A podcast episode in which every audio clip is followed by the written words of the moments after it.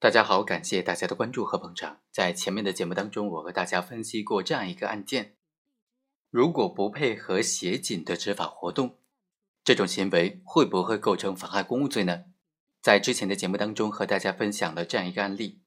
最终结论是认为，如果只是妨害了协警的执法活动，因为协警他本身是没有正式的执法权的，所以协警的执法行为，协警单独的执法行为本身是违法的。所以，对于这种违法的执法行为进行反抗呢，是不构成妨害公务罪的。那今天和大家再来分析另外一个案件：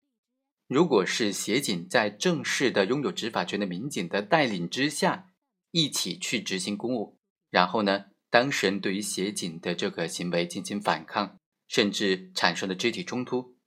此时行为人的行为构不构成妨害公务罪呢？二零一四年的一月十二日晚上，王某酒后驾车载着李某到了一个地方，就遇到了民警带领联防队员来检查这个醉驾。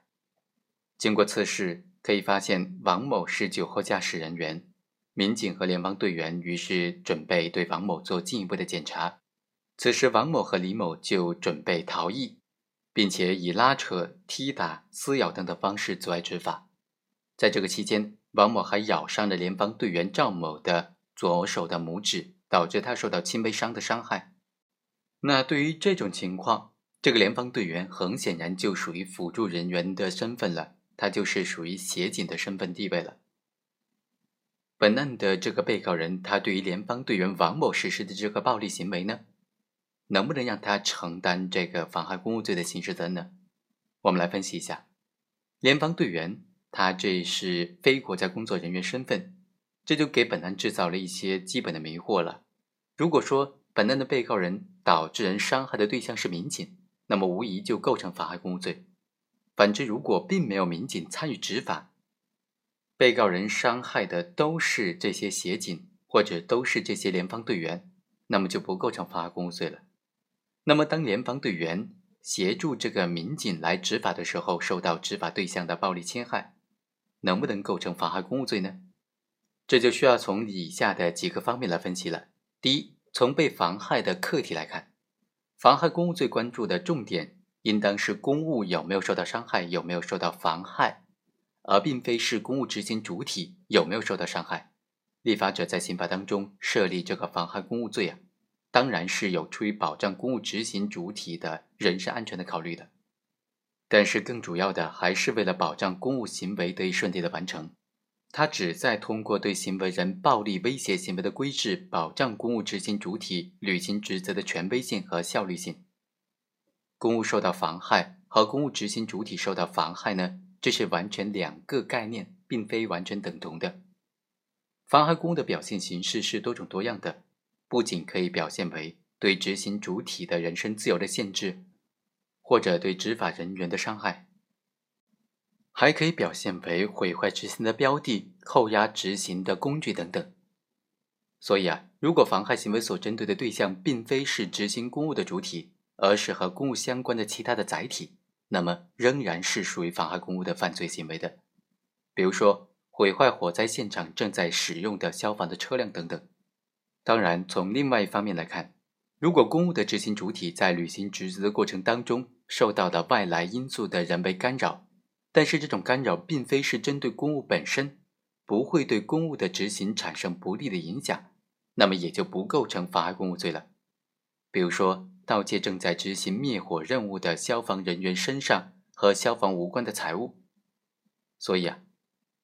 公务人员呢，这个执法人员受到伤害就不一定构成妨害公务罪，但是他没有受到伤害呢，也不一定就不构成妨害公务罪。判断一个行为是否构成妨害公务，仅仅单纯的考察执行的主体是否受到妨害、是否受到伤害，未必能够得出正确的结论。只有在全面的聚焦在公务行为本身，才能够做出正确的判断，进而实现立法者所设立的妨害公务罪的初衷。第二，从公务的执行主体来看，协助警察执行公务的联防队员和警察具有一体性。不能够将两者割裂开来，区别的看待。联防队员和警察之间的这种临时的一体性，是以酒驾临检这项具体的公务为纽带联系起来的。他们是在执行同一项任务，虽然这项公务可以包括拦截车辆、检查证件、酒精测试、现场警戒、控制行为人等等多个环节或者多项内容，但是各个具体的内容都属于酒驾临检这项公务的组成部分，公务的整体性是不可分割的。而且呢，在这里就仅仅是一项公务。如果联防队员的行为和警察的行为区分开来看的话，认为妨害警察的行为是妨害公务。而妨害联防队员的行为不是妨害公务，这就人为的、机械的割裂了酒驾临检这项公务的整体性。公务的不可分性决定了联防队员和警察之间在身份上具有一致性。酒驾临检的公务属性呢，以及联防队员的非公务性的身份，这就决定了联防队员不能够单独的、独立的行使这种酒驾临检的公务，只能够协助警察来执行。所以。联防队员的协助行为具有依附性，依附于警察的行为而成为公务的一部分，这一行为并不具有独立评价的意义。第三，联防队员的参与呢，它并没有改变这种酒驾临检行为的公务属性。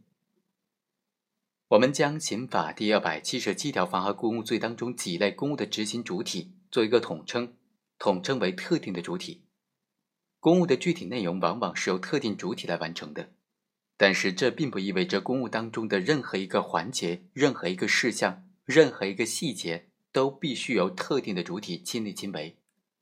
简单的来说，这些公务人员完全可以将公务活动当中的某些非关键性的具体的事务交给特定主体之外的其他的人员来实施，由他们来协助特定主体履行职责。在这种情况之下，公务的属性。并不会因为其中某些环节或者某些具体的事务性的工作由其他的主体来实施，就改变了公务的属性。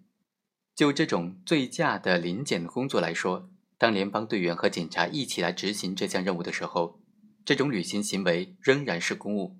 如果受到外来人为的因素的干扰和妨害，无论这种干扰和妨害针对的是联邦队员还是警察，也或者是其他的对象或者载体，说到底。都是妨害酒驾临检这项公务的执行，都是妨害公务的行为，所以啊，本案当中被告人的行为应当是构成妨害公务罪的。好，以上就是本期的全部内容。本文作者王宇展、徐世亮、孙建宝，非常感谢作者对这个问题的分析。我们下期再会。